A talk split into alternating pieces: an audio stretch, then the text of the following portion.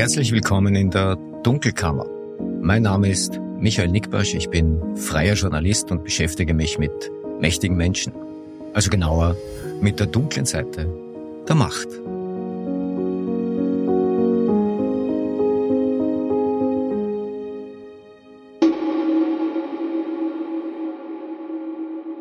Das ist die 59. Ausgabe der Dunkelkammer und heute geht es um parlamentarische Untersuchungsausschüsse.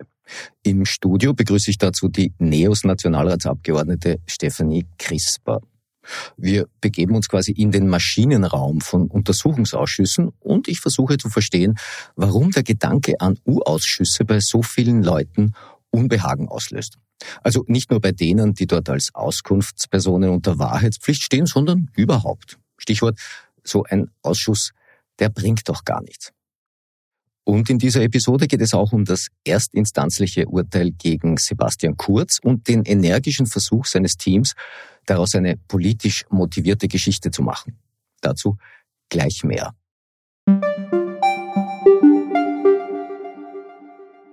Vorneweg wieder ein paar Takte in eigener Sache. Am 3. März 2024 ist es genau ein Jahr her, da die erste Folge der Dunkelkammer an den Start gegangen ist. Ja, dass es diesen Podcast überhaupt ein Jahr geben würde, das war nicht zwingend zu erwarten. Ich hätte ja selber nicht darauf gewettet. Aber wo wir schon da sind, wollen wir auch da bleiben. Wir, das sind mittlerweile Edith Meinhardt und, das darf ich jetzt ankündigen, bald auch Christa Zöchling. Ja, auch Christa hat Profilvergangenheit, auch sie verteidigt den unabhängigen Journalismus und auch sie hat keinen Bock auf Gefügigkeit. Christa wird hoffentlich ab April ihre eigenen Dunkelkammer-Episoden gestalten. Es wird also künftig noch mehr von uns zu hören geben. Was genau das sein wird, daran tüfteln wir noch. Es dauert aber nicht mehr lange. Ich freue mich wirklich, wirklich sehr.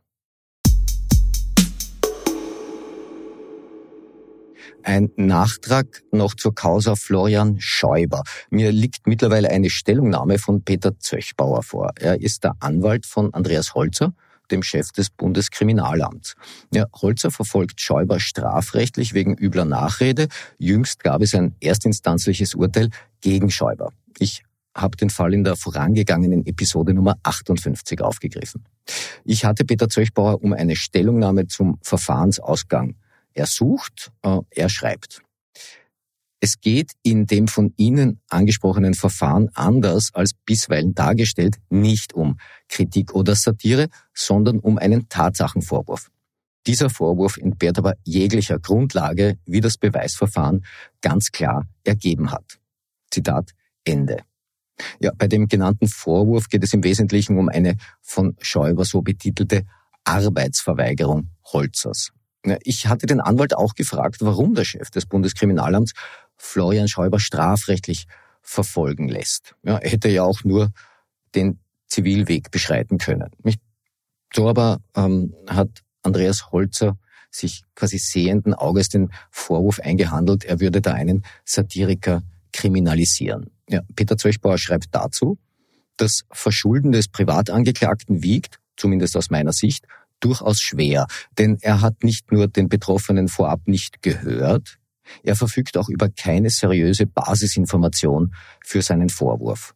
Darauf hat auch das Gericht bei der Urteilsverkündung hingewiesen. Zitat Ende. Ja, ich lasse das jetzt so stehen. Widerstreitende Standpunkte sind widerstreitende Standpunkte. Ich habe mit äh, Peter Zöchbauer telefoniert und ihn in die Dunkelkammer eingeladen, um mit ihm über Presse- und Meinungsfreiheit zu diskutieren und er hat sofort zugesagt. Das werden wir bald machen. Das wird sicher interessant. Wir waren in der Vergangenheit ja nicht immer einer Meinung. Acht Monate bedingter Haft wegen falscher Beweisaussage im parlamentarischen Ibiza-Untersuchungsausschuss. Das ist also das erstinstanzliche und nicht rechtskräftige Urteil gegen Sebastian Kurz. Dessen früherer Kabinettschef Bernhard Bonelli erhielt sechs Monate bedingt.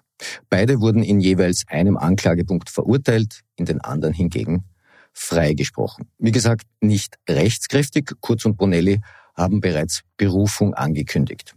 Ja, das heißt ganz konkret Berufung wegen Nichtigkeit, Schuld und Strafe und diese richtet sich an das Oberlandesgericht Wien.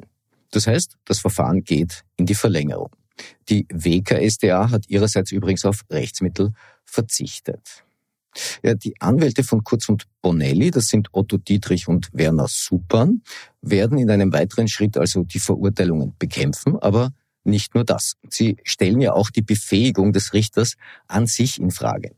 Befähigung im Sinne von Befangenheit. Da reicht ja bei der Richterschaft schon der Anschein einer Befangenheit, um aus einem Prozess ausgeschlossen zu werden. Ja, und eine solche Anscheinsbefangenheit hatte die Verteidigung schon zu Prozessbeginn gegen Richter Michael Radastic vorgebracht. Dass er nämlich womöglich befangen sei, weil er gut mit Peter Pilz könne und der sei ja wiederum ein erklärter Gegenspieler von Sebastian Kurz. Radastic hat sich zum Prozessauftakt selbst für nicht befangen erklärt das ist in der Strafprozessordnung auch so vorgesehen. Ja, und er hat dabei darauf hingewiesen, dass es das behauptete Vertrauensverhältnis zu Peter Pilz schlicht nicht gäbe und er darüber hinaus für äußere Einflüsse nicht empfänglich sei. Es war natürlich zu erwarten, dass die Verteidigung die Befangenheitskarte im Falle einer Verurteilung in der nächsten Instanz ausspielen wird. Ja, denn wenn die nächste Instanz eine Befangenheit des Richters erkennt, dann wäre das erstinstanzliche Urteil nichtig. Nun wurde dieses Verfahren nie nur im Gerichtssaal ausgetragen, sondern stets auch medial. Da geht es um Litigation PR, also den Versuch, die veröffentlichte Meinung rund um ein Gerichtsverfahren zu beeinflussen, wenn nicht überhaupt zu steuern. Damit gewinnt man zwar keinen Prozess, aber man kann ein Narrativ setzen. Und im Falle von Sebastian Kurz lautet dieses Narrativ, er ist das Opfer einer Politjustiz. Da wäre einmal die WKSDA. Die hat ihn nach seiner Darstellung aus politischen Motiven heraus verfolgt und angeklagt. Quasi in Tateinheit mit feindseligen Abgeordneten, die nur darauf gewartet hätten, ihn nach seiner Befragung im U-Ausschuss anzuzeigen. Belege dafür? Keine. Ja, und nun kommt auch noch der Richter in die Ziehung. Und das hat abermals mit Peter Pilz zu tun. Ein paar Tage nach dem Urteil hat sich herausgestellt, dass Richter Radastic bereits 2023 wegen zweier Jahre zurückliegender Dienstvergehen eine Geldstrafe bekommen hatte. Eines der Vergehen hat mit Peter Pilz zu tun. 2018 war Radastic noch Staatsanwalt in Wien und für die Eurofighter-Ermittlungen zuständig. Radastic hatte Peter Pilz, der damals Abgeordneter war, über eine justizinterne Weisung informiert. Da wurde kein Aktenstück übergeben. Peter Pilz erfuhr nur von der Existenz einer Weisung. Das war eine vertrauliche Information, die Pilz allerdings ohnehin erhalten hätte, weil sie auch für den damals laufenden dritten Eurofighter-Untersuchungsausschuss bestimmt war, wo Pilz damals für seine Liste jetzt tätig war. Ja, Pilz hatte es durch Radastic nur einfach früher erfahren. Das war dennoch nicht erlaubt, daher beging Radastic als Staatsanwalt ein Dienstvergehen. Das Umfeld von Sebastian Kurz hat das aber nun dazu verwendet, um die Unabhängigkeit von Radastic im Kurzprozess einmal mehr in Frage zu stellen. Da wurden in den vergangenen Tagen einige Telefonate mit äh, Medienleuten geführt, um diesen Spin dann auch teilweise erfolgreich auszurollen. Äh, mit mir wird wegen sowas übrigens nicht telefoniert. Ich stehe schlicht nicht auf der Telefonliste von Team Kurz. Die Wahrheit ist, das ist eine große Show. Auch so geht Litigation PR. Das beginnt schon mit der Frage, was eine Informationsweitergabe im Eurofighter-Verfahren 2018 mit einem Falschaussageverfahren 2023-24 zu tun haben soll. Es hat nämlich inhaltlich nichts miteinander zu tun. Es gibt auch keinen Hinweis darauf, dass Radastic und Pilz je wirklich befreundet waren, dass sie je über die ÖVP und oder Sebastian Kurz geredet haben oder dass Radastic bei sonst einer Gelegenheit eine Voreingenommenheit erkennen hätte lassen. Nichts davon ist belegt, aber man kann es ja mal droppen. Litigation PR will sich nicht notwendigerweise an der Wahrheitsfindung beteiligen. Das muss sie auch gar nicht. Das ist eigentlich die Aufgabe von Medien zumindest von jenen, die sich noch ernst nehmen.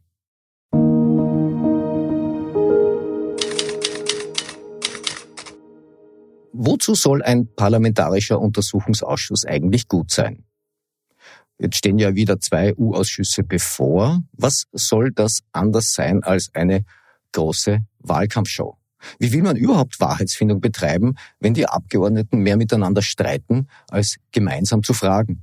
Und wenn Auskunftspersonen dann entweder gar nicht erscheinen oder doch, aber dann nicht aussagen, weil sie sich entweder vor Strafverfolgung fürchten oder leider ein Erinnerungsdilemma haben.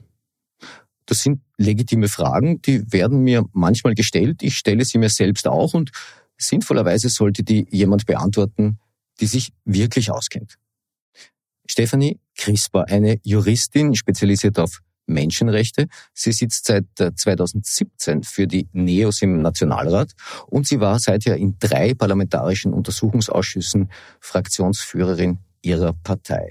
Der BVD-Ausschuss 2018, der Ibiza-Ausschuss 2020 und der ÖVP-Korruptionsausschuss 2021. CRISPR ist also eine U-Ausschuss-Veteranin. Ja, das nachfolgende Gespräch wurde im Studio aufgezeichnet. Viel Vergnügen. Ja, und bei mir in der Dunkelkammer begrüße ich jetzt die Abgeordnete Stefanie Crisper. Hallo Steffi. Hallo Nick, danke für die Einladung. Ich muss vielleicht vorneweg etwas offenlegen. Wir sind per Du, das schon einige Zeit, schlicht weil wir einander schon länger kennen. Ähm, und es wäre jetzt irgendwie albern, das in der Sie-Form zu führen. Möchte mhm. allerdings auch festhalten, wir wir machen keine Barbesuche, es gibt bei uns keine Selfies, wir waren gemeinsam äh, noch nie beim Törgeland von einer Bank oder beim Sauschädel essen. Also das hat dann schon eine andere Qualität. Würde ich sagen.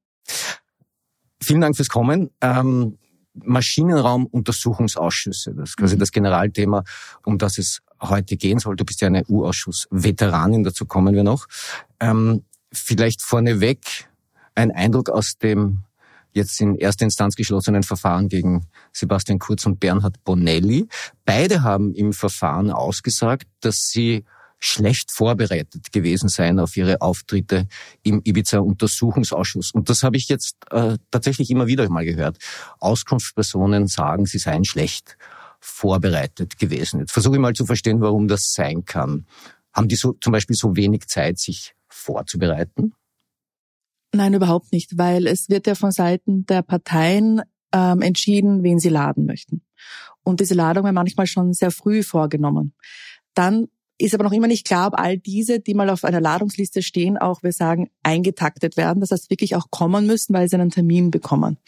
Ähm, das ist aber auch schon viele Wochen vor dem potenziellen Termin, dass die Personen angeschrieben werden von der Parlamentsdirektion, ähm, dass sie nun wirklich konkret geladen werden äh, und ob der Termin dort oder dort für sie passt. Ähm, und demnach haben sie sehr viel Zeit, sich vorzubereiten. Ich habe mich auch versucht, in die Lage zu versetzen von einer Auskunftsperson. Ähm, ich würde meinen, es ist wirklich genug Zeit, viele Wochen zu haben. Ich denke, man hat auch über die Themen schon nachgedacht, wenn die schon länger medial ähm, diskutiert werden und man da eine relevante Rolle bei gewissen Themen eingenommen hat. Und ich würde mit Laptop kommen und dementsprechend ähm, auch wissen, wenn ich gefragt werde, wann habe ich wen gesehen, ähm, wo ich nachzusehen habe, nämlich meinen Kalender, den ich nicht gelöscht habe. Äh, dementsprechend hätte ich da schon eine Hilfe mit. Äh, und alles Weitere, denke ich, hat man je nachdem, wie weit es zurückliegt, ähm, besser oder weniger gut in Erinnerung, aber man wird sich bemühen. Wie viel wissen denn die Auskunftspersonen vom vom Beweisthema. Man kennt den Untersuchungsgegenstand, der liegt ja da, aber man hat jetzt keine konkrete Ahnung, was genau man gefragt werden wird. Man kann sich denken. Oder gibt es eine Art von, von Pre-Briefing? Ja, man kann sich schon sehr gut denken, weil der Untersuchungsgegenstand ist relativ weit ähm, zum Beispiel eben potenzielle Käuflichkeit. Äh, aber dann die Beweisthemen sind drunter gelistet. Und ähm, man wird zu gewissen Beweisthemen geladen. Zum Beispiel wurden Staatsanwältinnen und Staatsanwälte generell meistens nur geladen zum Thema mögliche politische Einflussnahme auf Ermittlungen und nicht zu Posten, Korruption, potenzieller etc. Und demnach wissen sie es eigentlich auch sehr genau und relativ eingeschränkt, ja wenn ein Bundeskanzler der Republik Österreich oder in dem Fall ein ehemaliger Bundeskanzler der Republik Österreich sagt, er sei nicht gut vorbereitet gewesen, wenn sein Kabinettschef das sagt und andere ranghohe Persönlichkeiten. Ähm, schwingt da auch deiner Meinung nach eine Form von äh, mangelndem Respekt gegenüber der äh, Institution Untersuchungsausschuss mit, wenn wir jetzt gehört haben, dass man doch einige Wochen Zeit hat, sich vorzubereiten? Ja, ich denke schon. Äh, und das beginnt eben auch schon früher. Ich möchte jetzt als Veterane nicht so kompliziert werden aufgrund alter Erinnerungen, aber ich meine schon, dass es schon damit beginnt, ähm, welche Dokumente man archiviert, was man aufhebt, was man im Urausschuss liefert.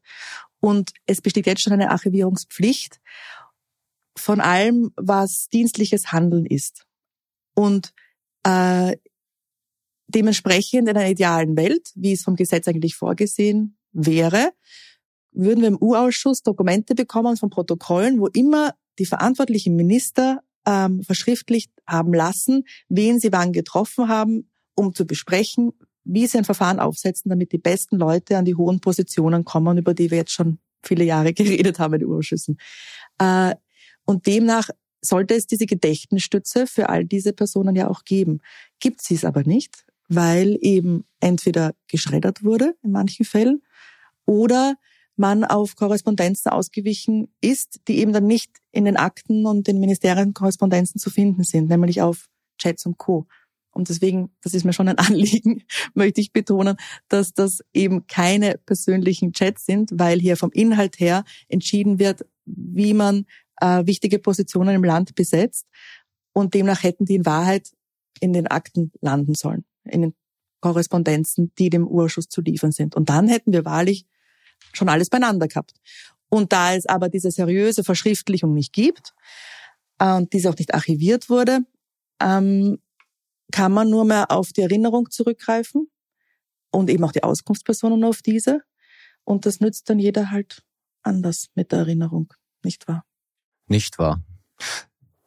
Sebastian Kurz ähm, hat ja eine Prognose gewagt, jüngst in Interviews. Er meinte, also sein äh, Verfahren würde ja jetzt wohl auch dazu führen, dass in Zukunft äh, äh, Auskunftspersonen entweder gar nicht mehr kommen oder wenn doch, sich dann eben nicht mehr erinnern können oder sich entschlagen würden aus Angst vor Strafverfolgung. Na gut, also mit Blick auf die Ereignisse in den jüngsten U-Ausschüssen muss man sagen, das hat sich ja ohnehin schon ziemlich breit durchgesetzt. Insbesondere das Erinnerungsdilemma, das doch einige Leute zu haben scheinen. Ja, und ich muss sagen, wenn ich ehrlicherweise google zu Personen, die schon früher in Urschüssen waren, komme ich auf alte Medienberichterstattung, wo sich derjenige auch nicht erinnern konnte. Ich glaube, das Problem gab es schon öfter. Ähm, ich glaube, von wegen Erinnerungsdilemmata, es würde ein Dilemma werden, wenn Urschüsse öffentlich wären. Und gerade für dieses Thema halte ich das für sehr wichtig, weil ich denke, dass wirklich, wenn alle in Österreich sich ansehen hätten können, dass sich ein Finanzminister, ein amtierender, über 80 Mal vermeintlich nicht erinnern kann, bei ganz, ganz simplen Fragen, ähm, hätte das in Wahrheit nicht gemacht. Also hätte das unterlassen, um eben den Eindruck, der dann entsteht, wenn man das eins zu eins äh, mitbekommt, nicht zu erwecken. Weil im Protokoll oder in einer Zeitung liest sich das nicht so irritierend, wie es wahrlich ähm, vor Ort war. Und dementsprechend glaube ich, dass es die Qualität sowohl ähm, der Aussagen im Urausschuss, dass überhaupt was gesagt wird und wie sehr, aber auch die Qualität ähm, der Befragung und insgesamt dadurch das, was im Urschuss rauskommt, als Ergebnis heben würde, wenn der Urschuss öffentlich wäre. Es gibt manche Leute, die sagen, um Gottes Willen wird es ein echtes Theater werden, so wie im Plenum des Nationalrates. Äh, ich muss leider sagen, meine Wahrnehmung ist, dass es im Urschuss im Moment schlimmer zugeht. Also es würde sich zumindest auf Nationalratsniveau heben. Ähm, und das wäre schon was. Zu den rauen Sitten im, in Untersuchungsausschüssen kommen wir gleich. Ähm, also du sprichst dich ja hiermit auch für eine, für eine Live-Übertragung, also einen Livestream von äh, Befragungen mhm. aus. Interessanterweise macht das, glaube ich, jeder, aber kommen tut's dann nicht. Also das Projekt stockt ja jetzt schon wieder. Ja. Na, das Problem ist, man bräuchte dafür eine Änderung der Geschäftsordnung, daher eine Zweidrittelmehrheit, daher die ÖVP. Und die ÖVP junktimiert leider diese Frage immer mit Dingen wie Abschaffung der Wahrheitspflicht oder anderen technischen ähm, Punkten, wodurch man dann in Diskussion kommt. Jetzt haben wir Diskussionen laufen und es gibt wirklich Fragen, die man klären muss, äh, wie man mit den Rechten derer umgeht, der Namen genannt wird im Urausschuss, aber die einfach privat zu bleiben haben.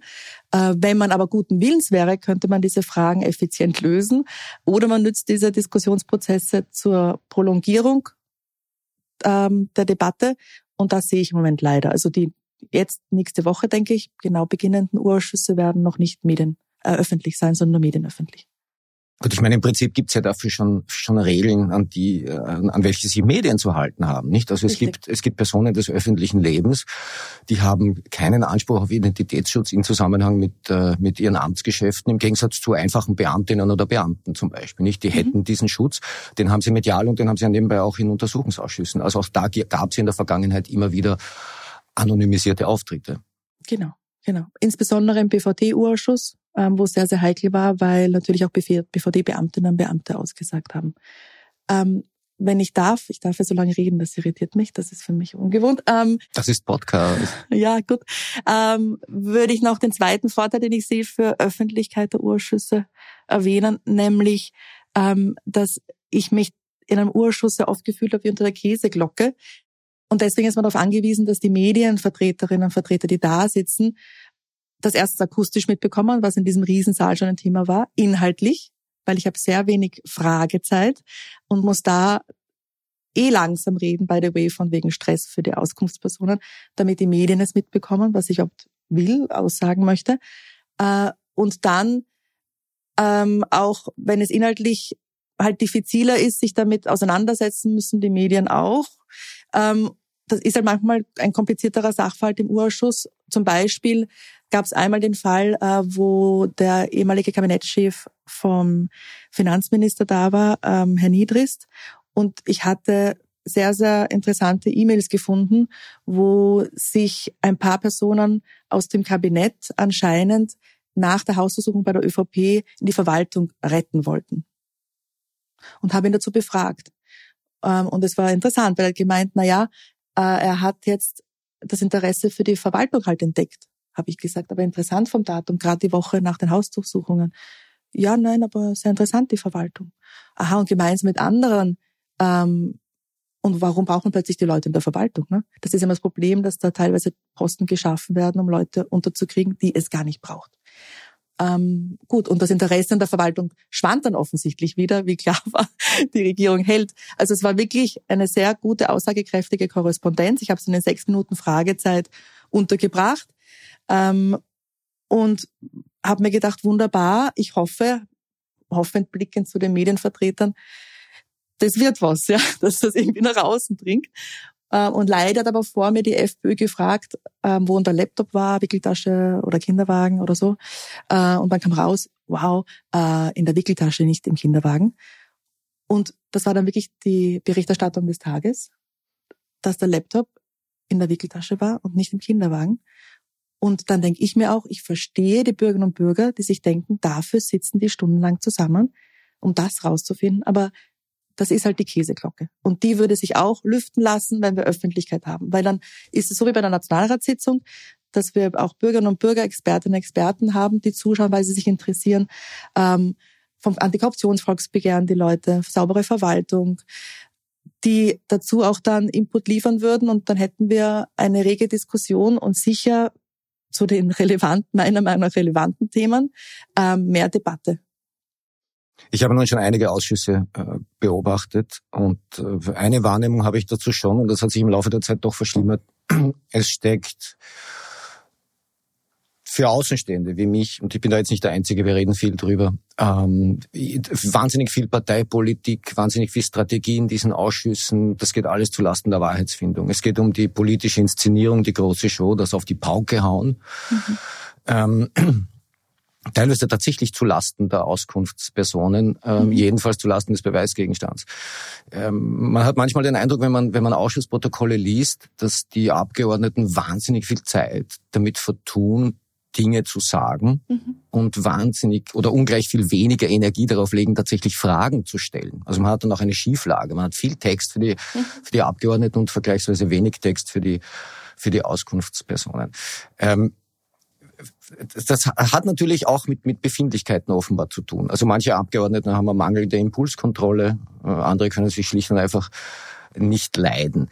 Ähm, fangen wir mal an mit einer, mit einer generalisierenden Frage. Ähm, Warum ist das Klima um so viel, nach meiner Wahrnehmung heute um so viel schlechter in Ausschüssen als noch vor einigen Jahren? Warum sagt eigentlich so gut wie jeder, das sind doch Tribunale? Ich habe ja drei Urausschüsse mitgemacht am BVD, Ibiza, ÖVP, Korruptionsurausschuss. Und ich habe einen starken Schwenk, eine ordentliche Veränderung wahrgenommen vom BVT zu Ibiza und ÖVP. Korruptionsausschuss, obwohl im BVT-Ausschuss nicht nur die FPÖ im Fokus war mit der Hausdurchsuchung im BVT, sondern in der zweiten Hälfte auch dass die ÖVP wegen der Frage schwarze Netzwerke im Innenministerium, das war uns ein Anliegen, das reinzunehmen. Und selbst da ähm, verlief es viel ruhiger und sachlicher. Ähm, ich glaube, es ist eine, eine Mischung an Komponenten, die den Punkt, den ich als fix erachte, ist, dass sehr oft äh, ein Ruf zur Geschäftsordnung verwendet wird, um auch die Befragung zu stoppen und zu zerstören. Also wenn ich eh nur sechs Minuten habe, also wir sind eingeschränkt in der Fragezeit pro Runde. Ähm, die Auskunftsperson, by the way, kann ja antworten, solange sie will. Das ist dann ihre Entscheidung, ähm, wenn sie kurz antwortet. Also vielleicht zur, zur, zur Präzisierung. Die mhm. Abgeordneten haben pro Fraktion, pro Runde sechs Minuten. Das ist die, also man macht sich das aus bei jedem Urschuss, wie viele Fragerunden und wie viele Minuten pro Fragerunde. Äh, meistens war es so sechs, sechs, drei, zwei ähm, ungefähr. Aber insgesamt hat man pro Auskunftsperson zehn bis zwölf Minuten und das wird irgendwie aufgeteilt. Und es beginnt bei jeder Auskunftsperson immer die nächste Fraktion, damit man auch da Fairness hat. Ähm, auf jeden Fall ähm, dieses Unterbrechen für Geschäftsordnungsdebattenrufe war jetzt wirklich vermehrt und dann auch meistens von zwei Abgeordneten von derselben Fraktion, eben halt jetzt öfter die ÖVP in den letzten zwei Ausschüssen, ähm, die aber dasselbe teilweise gesagt haben, wo man sich denkt, da wird Zeit äh, gewonnen für die Auskunftsperson, dass die vier Stunden vergehen. Äh, und man wird wirklich total rausgeworfen von diesen sechs Minuten, die man versucht, effizient mit Fragen, ähm, meistens denke ich doch, zu verwenden. Ähm, ich habe einmal, weil du sagst, äh, man redet oft viel, man muss ja auch erklären für die Journalisten, wo man jetzt anfängt, weil wenn eben die FPÖ gerade debattiert hat, wo war der Laptop? Und ich fange jetzt an mit E-Mails, die, mit denen ich über die Problematik Politisierung unserer Verwaltung reden möchte, dann muss ich ja irgendwie die Journalisten ähm, abholen zu meinem Thema. Und natürlich fange ich dann an mit Problem an sich, zwei Sätze. Ich lege vor das Dokument so und so und erzähle und muss zitieren, was in den E-Mails steht. Da verliere ich sehr viel Zeit und dann kann ich gerade noch drei, vier Fragen stellen. Ähm, und ich habe eine Frage irgendwann, da habe ich dann sehr schmunzeln müssen, noch nicht einmal gestellt gehabt, sondern nur mal die Dokumente besprochen. Und dann hat sich der Kollege, ich glaube Hanger war es, aber auf jeden Fall ÖVP zu Wort gemeldet. Diese Frage ist unterstellend. Und ich habe nur einfach gesagt, ich habe noch nicht mal gefragt. Aber das wirft einen natürlich raus. Und dann ist es schon so, dass es schon gewisse Dynamiken gibt. Wir waren jetzt in den letzten zwei Urschüssen immer dieselben Fraktionsführer beziehungsweise Anwesenden also ich bin ja immer allein, die anderen haben ja ähm, mehrere ähm, Personen im Ausschuss sitzen. Und da hat, da spielt sich schon auch eine gewisse Dynamik ein. Man gewinnt sich nicht immer mehr lieb in jedem Urschuss. Ähm, und das war nicht ein Grund, warum ich auch aufgehört habe, aber äh, an sich hätte es den anderen Parteien auch gut getan, glaube ich, äh, andere Fraktionsführer zu benennen. Wenn man Urausschussprotokolle liest, dann, dann fällt einem auf, dass es da immer wieder Zwischenrufe gibt. Auskunftspersonen werden unterbrochen, die Abgeordneten unterbrechen sich untereinander. Warum macht man das? Das ist einfach ein, leider eine aufgehitzte Stimmung. Also mhm. da, da schaut dann auch die Auskunftsperson und alle, die nicht beteiligt sind. Also auch, auch ich da oft, wie beim Tennismatch, links, rechts, links, rechts geht's hin und her. Und da wäre es schon, und das ist wirklich ein Manko, dass es überhaupt so eskalieren kann und das eben so oft und auch so lang. Äh, und da wäre es schon Aufgabe des Vorsitzenden, darauf zu achten, dass es nicht so lange, so wild und so oft eskaliert. Und offensichtlich äh, wurde diese Aufgabe vom Vorsitzenden Sobotka in den letzten zwei Urschüssen nicht so erfolgreich und professionell ausgeführt. Wolfgang Sobotka, das ist der Mann, der äh, vor nicht allzu langer Zeit die Idee hatte, doch die Wahrheitspflicht in Untersuchungsausschüssen mal Mann, ebenso ja. aufzuweichen oder abzuschaffen, oder? Täuscht mich das? Ja, ja, ja, genau. Warum das, warum man das tun sollte, hat sich mir nicht ganz erschlossen. Insbesondere auch vor dem Hintergrund, dass ja jetzt ein Richter im Kurzprozess, Michael Radastitsch, festgehalten hat, dass Urausschüsse eben ernst zu nehmen seien. Dass das, so hat das natürlich nicht gesagt, dass das jetzt keine Spaßpartien seien, wo man eben mal hingeht, um, um eben dort gewesen zu sein. Wir sind ja noch ärger. Wir haben gefordert eine ähm, auch Strafbarkeit der Beweismittelunterdrückung für Urausschüsse. Also beides, was du auch vor Gericht hast, weil wir wollen ja als Parlamentarischer Untersuchungsausschuss ähm, kontrollieren, ob es bei der Bundesverwaltung, also beim Agieren in den Ministerien, ähm, unseriös, inkorrekt, korrupt, was auch immer ähm, zuging. Und wenn dann, weil wir ein parlamentarischer Urausschuss sind, wäre die Aufgabe, dass das Parlament entsprechend Reformen ausarbeitet und das in Gesetzesanträge gießt und man für die Zukunft die Dinge abstellt. Ähm, und um diese Sachverhalte, potenziellen Defizite rauszuarbeiten, also uns der Wahrheit zu nähern, haben wir zwei mögliche Quellen, die Auskunftspersonen und Dokumente. Ja. Und bei den Auskunftspersonen ist wichtig, dass sie äh, überhaupt kommen und dann auch was sagen, wenn es geht. Und bei den Dokumenten ist wichtig, dass es überhaupt gibt, das heißt seriös dokumentieren und archivieren, dass sie geliefert werden und dann auch äh, in einer Klassifizierungsstufe, dass wir es einfach auch in der medienöffentlichen Sitzung besprechen können. Und in Wahrheit fänden wir es wichtig, dass, wie es auch die Wahrheitspflicht gibt, es auch äh, eine Pflicht geben soll, Beweismittel, wenn ein Urschuss am Horizont sich zusammenbraut, äh, nicht vernichten zu können. Mir hat mal ein Abgeordneter gesagt, ein Ziel dieser Befragungen ist es, die Auskunftspersonen zu verunsichern, in der Hoffnung, dass dann irgendwas dabei rauskommt. Ähm, das mag wahrscheinlich eine eher persönliche Wahrnehmung des Abgeordneten gewesen sein, aber ähm, Sebastian Kurz hat einen Vorwurf erhoben, den ich gern mit dir erörtern würde, weil er dich, glaube ich, auch betrifft. Er hat ja gesagt, die haben ja nur darauf gewartet, dass sich irgendwas sagt, das dann angreifbar ist und haben mich dann sofort angezeigt. Also nach meinem Verständnis lag zwischen der Sachverhaltsdarstellung wegen vermuteter falscher Beweisaussage und dem Auftritt von Sebastian Kurz lag fast ein Jahr. Stimmt das? Ja, ja. Du hast damals die Anzeige mit äh, oder Sachverhaltsdarstellung gemeinsam mit mir selbst mit dir selbst verfasst und abgeschickt, oder? Also eigentlich stehst du am Anfang des Falschaussageverfahrens von Sebastian Kurz steht tatsächlich Stefanie Crisper, oder? Ja. ähm, aber da, dass, wir, dass wir das jetzt quasi objektivieren und auf, also die Behauptung von Sebastian Kurz, dass er sofort angezeigt worden wäre nach seinem Auftreten im EWC-Untersuchungsausschuss, stimmt so einfach nicht.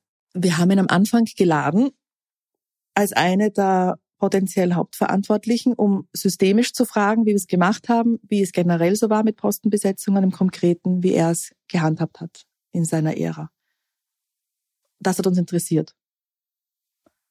Und dann Monate, Monate später kamen die Schnittchats raus und dann hat sich dieser Widerspruch aufgetan. Und dann ähm, haben wir gemacht, was eigentlich nicht nötig sein sollte, äh, weil es ein Offizialsdelikt ist, ähm, nicht ähm, die Wahrheit auszusagen in einem Urausschuss, aber haben die Sachverhaltsdarstellung gemacht, ähm, um das zu konkretisieren. Aber an sich ist es ein Offizialsdelikt. Das heißt, es gehört an sich von Staatsanwälten verfolgt, ohne dass jemand was schreibt. Wenn sie davon Kenntnis verlangen, genau. Genau. Ja, aber sag's mal offen, also ist, ist, sitzen die Abgeordneten in Urschüssen da, quasi mit ähm, in der, in der festen Erwartung, dass äh, was immer da passiert, wir werden sofort Sachverhaltsdarstellungen schreiben, weil wir wollen diese Wahrheitspflicht vor Gericht ausgetragen haben? Nein, jeder von uns will etwas herausfinden. Äh, und wir haben manchmal Dokumente aus dem Urausschuss, die etwas nahelegen. Zum Beispiel, wenn Steuergeld aus Ministerien verwendet wurde, um Umfragen zu finanzieren, die nur der Partei helfen, ähm, oder sehr oft parteinahe Beraterfirmen zum Zug kommen, wo man sich fragt, wie wird hier vergeben. Äh, bei Inseraten, wenn man hier ähm, nachfragt, wie sehr das Kabinett Einfluss darauf genommen hat, welche Medien Inserate bekommen oder ob da echt die Fachabteilung alleine am Werke war. Laut den Dokumenten, die wir haben nämlich nicht, ähm, in einem Ministerium zum Beispiel. Und dann hat man diese Dokumente vor sich und konfrontiert damit die, die, die Person, die man deswegen auch geladen hat, die nämlich da involviert war in diesem Prozess, in dem Verfahren der Entscheidung, um zu fragen, wie ist denn das jetzt wirklich gelaufen? Und finden Sie das in Ordnung? Und was sind Ihre Kriterien für Inseratenvergabe? Wenn in dem Fall der Standard gar nichts kriegt und ÖVP-nahe äh, Medien sehr viel, dann ist ja nicht das Ziel, jeden Bürger im Land gleich zu erreichen. Dann ist nicht jeder gleich viel wert quasi, sondern eine Zielgruppe. Aber wie geht sich das aus? Was sind Ihre Kriterien? Also sehr oft geht es hier um die Wahrheitsfindung für uns systemischer Natur. Würdest du sagen, dass bei den drei Ausschüssen, ähm, in denen du teilgenommen hast, die Wahrheit tatsächlich gefunden wurde? Naja, wenn ich zurückkomme auf die zwei potenziellen Quellen zur Wahrheitsfindung, Dokumente Auskunftspersonen, dann meistens über die Dokumente haben wir uns bei gewissen Themen annähern können. Also eben das letzte Beispiel mit den Inseraten. Da hatten wir wirklich sehr gute ELACs, also elektronische Akten. Die kann man nicht schreddern, die gibt's, das ist halt so. Aber die kriegen wir dann auch, ähm, wo das sehr gut nachgezeichnet war, dass man meistens aufs Okay vom Kabinett gewartet hat, äh, bevor man hier Geld hat fließen lassen. Ähm, dadurch kommt man schon bei gewissen Themen sehr weit. Und es könnte halt dann mit entsprechenden medialer Diskussion dann auch oft zu Reformen kommen. Und das ist unser Leid eigentlich. Ich glaube, von vielen, die im Urschuss sitzen, dass man ja dort sitzt, um Defizite rauszuarbeiten, damit man die für die Zukunft behebt. Äh, und dieser Punkt, dieser wichtige, bleibt meistens aus, der Punkt der Reformen. Und das ist halt wirklich ein Elend. Und was schon bei den Auskunftspersonen als Quelle der Wahrheitsfindung nur ganz kurz ähm, toll ist, wenn einmal jemand kommt, der redet.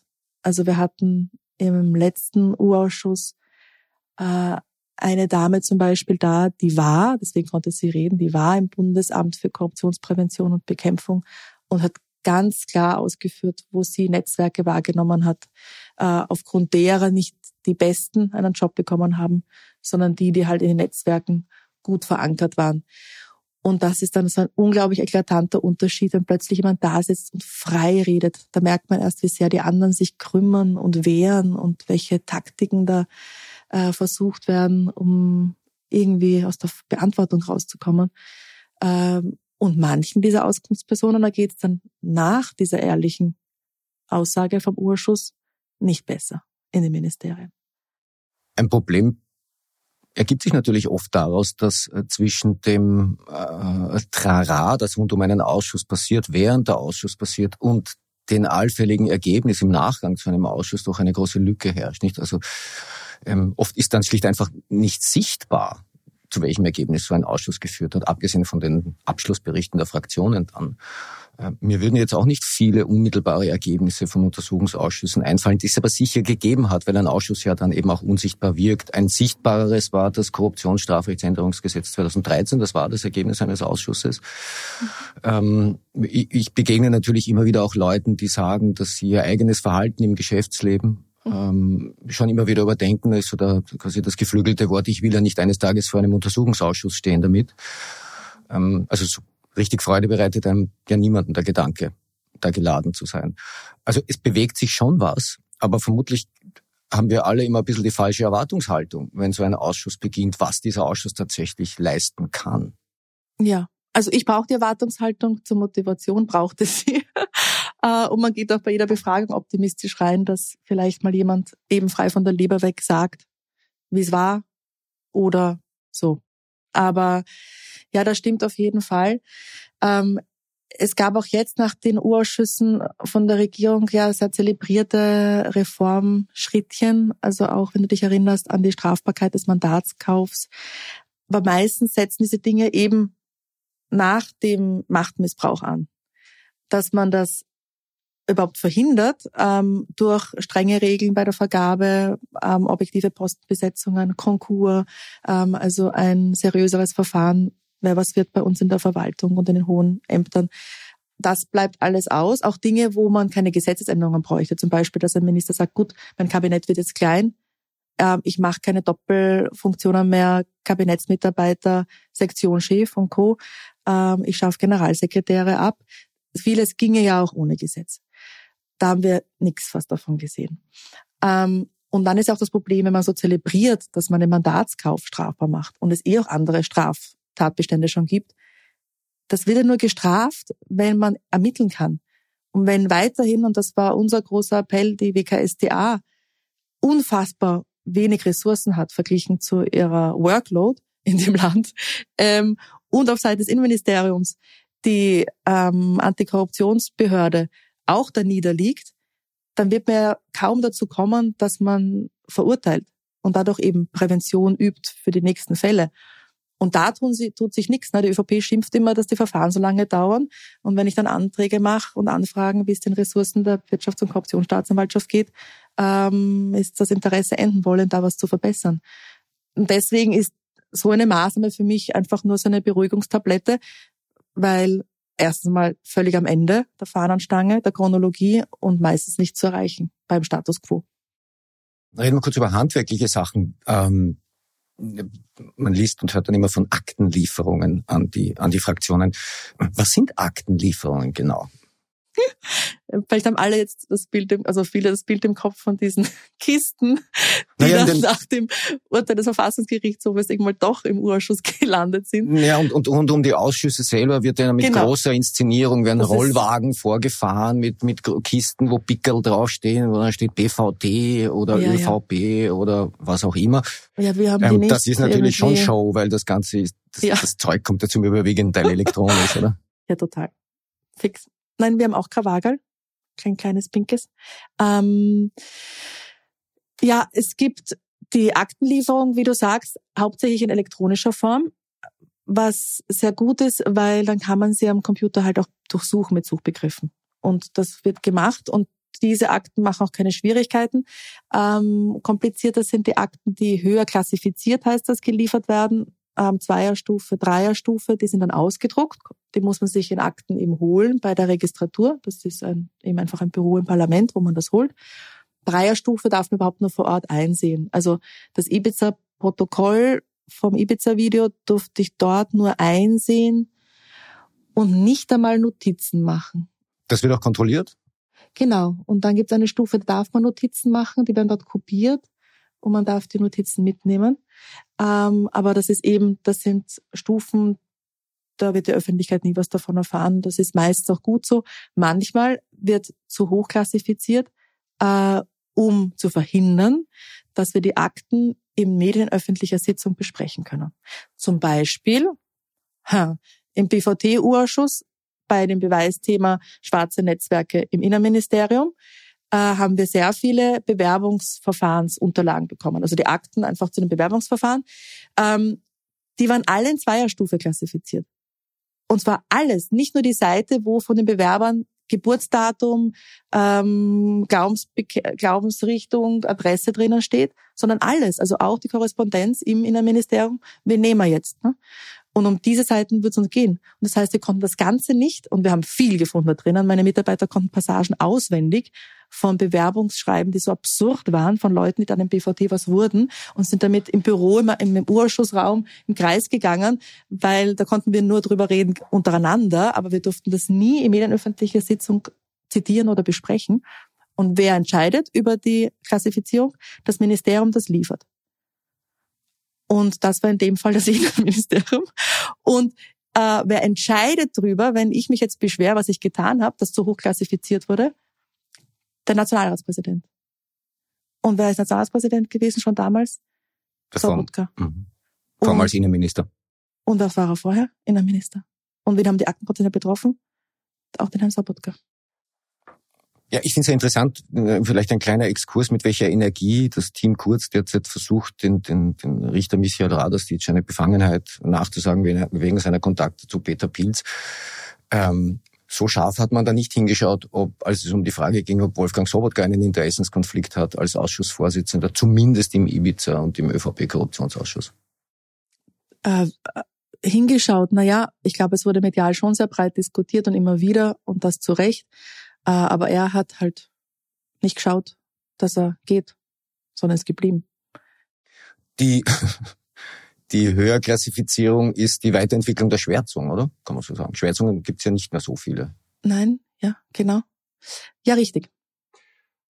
Und das wiederum ist, ein, ist, ist, ist, ist das Verdienst der Einbindung des Verfassungsgerichtshofs, der seit 2015 angerufen werden kann, soweit ich mich erinnere, in Fragen wie diesen. Naja, und da hat sich ja also das Arena-Verhalten im Ausschuss offenbar dann auch zum VfGH hin verlagert, weil dort wird jetzt weiter gestritten. Also ich habe ich hab nachgedacht, es gab hunderte Anträge, hunderte rund um Untersuchungsausschüsse von allen Fraktionen zu allen möglichen Themen. Ähm, was ist da die Überlegung dahinter, andauernd den Verfassungsgerichtshof anzurufen? Man muss sich ja jetzt gerade schon wieder mit den äh, mhm. äh, nahenden Untersuchungsausschüssen, zumindest mit einem, beschäftigen. Ja, naja, wo es völlig klar ist und auch wichtig ist, wenn sich jemand beschwert, dass ein Urausschuss verfassungswidrig wäre. Das kann nur ganz am Anfang passieren, logischerweise. Äh, und das ist passiert beim Ibiza-Urschuss, wie SPÖ, FPÖ und wir das verlangt haben, dass der eingesetzt wird, haben ja dann ÖVP und Grüne gemeint, nein, nein, nein, nein, nein, das ist verfassungswidrig. Das schauen wir uns an. Ähm, Sigi Mauer hat ganz salbungsvoll gemeint, sie erklärt uns danach, wenn es aufgehoben ist, wie man das macht. Ähm, er war verfassungskonform. Äh, und jetzt hat wiederum, ähm, ich glaube, SPÖ und FPÖ ähm, sich beschwert, dass der von der ÖVP eingesetzte Urschuss verfassungswidrig sei der hat wirklich einen sehr weiten Untersuchungsgegenstand und der VfGH entscheidet, glaube ich, nächste Woche und kann auch einfach ihn stutzen. Also er kann Teile wegstreichen und der Rest ist dann verfassungskonform quasi. Und da warten wir auf die Entscheidung. Das andere sind halt so ähm, technische Geschichten, kleinere Fragestellungen, wie das ähm, es schon so ist, dass wir uns öfter fragen, warum werden gewisse Dinge nicht geliefert und da gibt es dann diese ergänzenden Beweisanforderungen, die man einbringt im Urschuss. Und wenn dann die Ministerien nicht liefern, ähm, kann man auch zum VfGH gehen. Und ich denke, das hat auch zugenommen. Ja. Kollege Krein hat jetzt eine Statistik, wie oft die ÖVP da verloren hat in der Vergangenheit. Ich weiß es nicht. Ähm, aber man kann sich das schon mal ansehen. Ich glaube, man könnte das reduzieren. Naja, wenn man redlich überlegt. Ja, vor dem Hintergrund, dass ja die Parteien auch Juristinnen und Juristen haben. Mir sitzt ja eine gegenüber. Also Leute, die genügend äh, Know-how haben, um schon mal zu ermessen, ob sich das überhaupt ausgeht. Und wenn man 20 Mal beim VfGH verloren hat mit seiner ergänzenden Beweisanforderung, dann kann man auch überlegen, ob man vielleicht einen Denkfehler hat und dann hätte man nicht so viele Fälle. VfGH tut mir auch leid. Ähm, ja. Gut, die halten das, glaube ich, aus. Die haben breite Rücken dort. Ähm, wie gehen denn, wie gehen denn Abgeordnete an die Aufarbeitung von, von Aktenlieferungen? Woher wissen die Leute, die das machen, äh, wonach sie überhaupt zu suchen haben? Punkt eins, sind die forensisch geschult? Nein.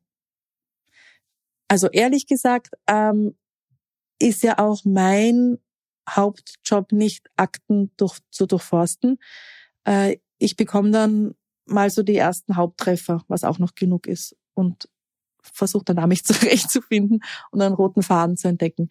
Aber die Mitarbeiter und Mitarbeiter schauen dann einfach mal nach den Namen der Auskunftspersonen oder potenziell wichtigen Personen, die eingebunden waren bei den Themen, die uns halt interessieren. Also Postenkorruption, Vergabe, äh, Einflussnahme auf, mögliche Einflussnahme auf ähm, Ermittlungen. Ähm, und dann gibt's Akten, die sind sowieso ein Muss, wie die Strafakten, wo man sich die Chronologie ansieht und schaut, äh, wurde Einfluss genommen, war es schnell genug, lag der Akt mal zu lange, warum, dafür, dass das ein brisantes Verfahren ist und so weiter. Ähm, wir Abgeordnete, oder zumindest bei mir ist es so, haben dann eher andere Themen, dass wir mit Experten reden, Expertinnen zu den Themen, wie es eigentlich laufen sollte in einer idealen Welt, uns Best Practice in anderen Ländern anschauen, dann auch die, die Auskunftspersonen fragen, wie wäre es denn damit zum Beispiel. Also am Ende von der Befragung war das auch immer ganz gut, einen Schritt zurück zu machen und zu fragen, warum haben wir dies und das nicht, was in anderen Ländern einfach Standard ist. Ähm, und dann ist natürlich auch so, dass Leute in der Zeitung lesen, jetzt das übermorgen kommt die und die Person in ihren Urausschuss und mich dann kontaktieren, mir schreiben, weil sie eine Idee haben, weil sie sich auskennen bei Aufsichtsräten, wie auch immer, und einfach systemisch mitdenken. Und dann sind meine Mitarbeiter immer sehr arm gewesen, weil dann kommt um Mitternacht vor dem Befragungstag, der am nächsten Tag um neun Uhr startet, noch eine Idee. Ähm, genau. Und dann kann das schon mal bis in die Nacht gehen, dass man noch was recherchiert. Wissen die anderen Fraktionen, woran man gerade arbeitet, in welche Richtung eine Befragung gehen wird? Wird das abgesprochen? Wir haben manchmal versucht, und andere Parteien wollten wirklich redlich auch mitmachen, dass wir uns besprechen, wer was macht. Aber es ist dann schwer, weil doch jeder einen Schwerpunkt hat inhaltlich. Also meiner war im Ibiza-Urschuss zum Beispiel die Frage der effizienten Ermittlungen, egal, auch wenn es gegen Parteien oder PolitikerInnen geht, ähm, dass es da auch funktioniert. Kollegin Nina Tomaselli hatte das Charlie N ähm, als ein Fokusthema schon, ähm, Jan Kreiner sehr viel auch die Vergabe. Und dadurch weiß man schon, und das ist auch fair, wenn man sich das gegenseitig quasi lässt, weil jeder baut Expertise auf und findet dann auch am ehesten in den Akten weiterführendes. Und dadurch springt aber immer das Thema, wenn die nächste Partei zu fragen anfängt, weil jeder macht dann quasi sein Herzthema. Und das ist halt für die Zuhörenden auch ein bisschen schwierig. Genau. Was zusätzlich schwierig dazu kommt, glaube ich, ist, dass, äh, dass man die Bundespolitik zum Beispiel nicht mit den Parlamentsclubs verwechseln darf. Also wenn während Andreas Babel und Herbert Kickl wahrscheinlich selten auf ein Bier gehen werden, setzen Jan Kreiner und Christian Hafenecker äh, gemeinsam einen Urausschussantrag auf. Also da gehen sich ja. Sachen aus, die, ja, ja. Die, die, die sich eigentlich nicht ausgehen sollten, zumindest auf Bundesebene. Mhm. Ja, das stimmt. Es eint einen ein gemeinsamer Fokus kurzfristig in einem Sitzungssaal, so alle paar Wochen für ein paar Monate. Ja. Mit, mit welchen, also anlassbezogene Beziehungen quasi, ja. die dann wieder. Ja, ist halt so in der Politik. Also da springt man dann einfach über den Schatten, weil, weil das, das Beweisthema von derart übergeordneter Bedeutung ist tatsächlich? Naja, man muss ja auch eine Anzahl an Abgeordneten finden, um einen Urschuss einzubringen. Das sind 46. Das hat keiner allein. Ähm, darauf, deswegen ist es schon nötig. Ähm, wir mit der SPÖ alleine hätten keiner machen können. Das habe ich mir natürlich immer überlegt. Also, aber dann war dann die FPÖ immer live dabei. Mhm. Sonst hätten wir gar keinen Urschuss gehabt in manchen Fällen. Ähm, noch zum, zum Handwerklichen.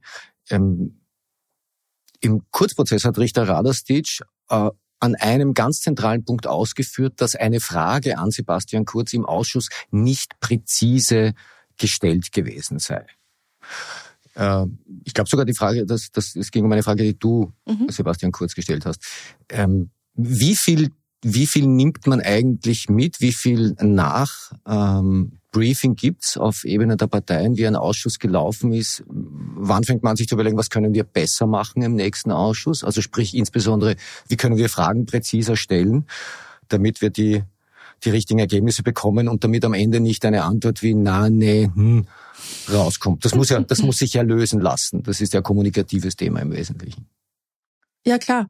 Aber das zeigt ja auch, dass das nicht die Intention war, ähm, hier durch eine präzise Frage jemanden in irgendein Eck zu treiben, sondern es uns grundsätzlich eher mit offenen Fragen darum geht, wie ist es gelaufen, generell und in dem Fall im Speziellen, bitte erzählen Sie uns einfach.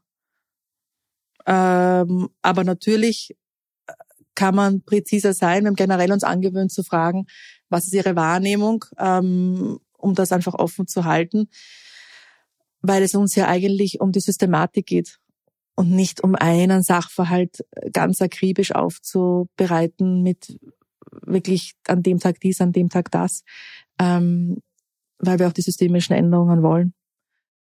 Und von wegen präzise, es ist jetzt schon ein neuer Usus, ähm, dass man jeglichen Terminus hinterfragt als Auskunftsperson, womit man ja, wenn man eine Gegenfrage stellt, der fragenden Person die Fragezeit nimmt. Und da geht es um Ausdrücke wie eben Postenkorruption etc. Also wenn ich frage, haben Sie Wahrnehmungen, dass im BMI Postenkorruption stattgefunden hat, wurde ich in letzter Zeit dann gefragt, was verstehen Sie unter Postenkorruption? Und ja, ich dann um das? Gottes Willen, um Gottes Willen, äh, wenn ich das jetzt erkläre, habe ich dann wahrscheinlich eine Minute weg von meinen sechs. Und das sind auch Personen, die in vorigen Urausschüssen das einfach beantwortet haben. Also das ist schon neu, diese Taktik. Und eben auch, wenn man fragt, äh, sind sie befreundet, wenn jemand ausholt, was ist Freundschaft und über Freundschaft philosophiert im Abstrakten. Also man erlebt schon Dinge und manche Fragen ergeben sich auch spontan ähm, durch die Befragung von den Kollegen, Kolleginnen davor. Na, wieder am, am, am Beispiel Kurz, da ging es dann am Ende um die, um, um die Frage involviert im Sinne von informiert oder war damit was ganz anderes gemeint? Jetzt hat er gesagt, er war, er war eingebunden. Das hat er so im Ausschuss, glaube ich, aber auch nicht gesagt. Ähm, also am Ende geht's ja doch darum, dass man den, den Leuten, die an solchen Ausschüssen teilnehmen, wirklich tatsächlich wahrscheinlich in, in, in gemeinsamen Briefings vermittelt, wie komme ich, ich habe mhm. das ja Journalist auch nicht, wie komme ich durch eine Fragestellung einer Antwort der Wahrheit möglichst nahe und wie lasse ich am Ende möglichst wenig Interpretationsspielraum, wie eine Antwort gemeint gewesen sein könnte. Mhm. Ja, aber wenn einem vom Zugang, und das ist halt unserer eher wichtig ist, zu erfahren von jemandem, einfach dann erzählt, wie es war, wie das abgelaufen ist, als offene Frage, um eben zu überlegen, gibt es da Passagen, wo man sich denkt, gesetzlich gehört das irgendwie noch abgesichert, weil das klingt seltsam, ähm, könnte schlecht gelaufen sein, dann ist man nicht so in einem, eben nicht in so einem Kreuzverhör äh, drinnen. Und ich denke auch wirklich, dass man letztendlich fast jedes Wort umdrehen kann. Ähm, ja.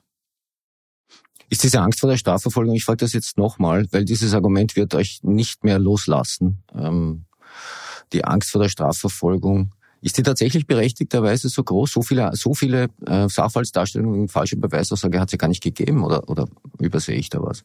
Nein, das ist völlig richtig. Es gibt sehr wenige. Es ist selten auffällig, dass ähm, sich jemand widerspricht in einem Ausmaß, wo man sich denkt, das würde man mal gerne der Staatsanwaltschaft zur Kenntnis bringen, weil es hier um den Respekt geht vor dem Parlamentarischen Untersuchungsausschuss, einfach per se grundsätzlich. Ähm, aber das ist richtig, gibt es selten. Ein anderes Szenario wäre, dass eine Auskunftsperson sich strafrechtlich belastet, genau. nicht wegen Falschaussage, sondern indem sie etwas zugibt, das strafrechtlich relevant ist, aber das wäre ja auch eher sehr selten der Fall. Das ist richtig. Nein, die Entschlagungsrechte gibt's, die werden auch wahrgenommen, das ist ganz klar, müssen aber begründet sein.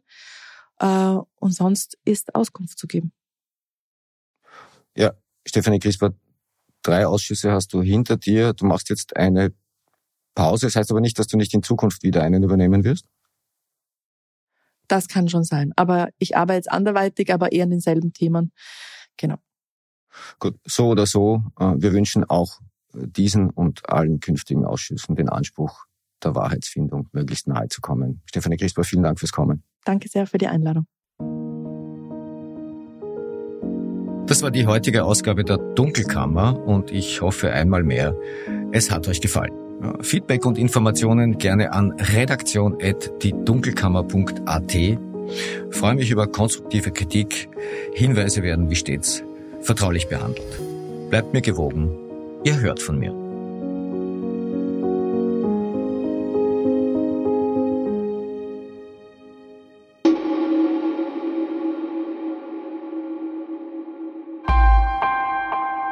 Missing Link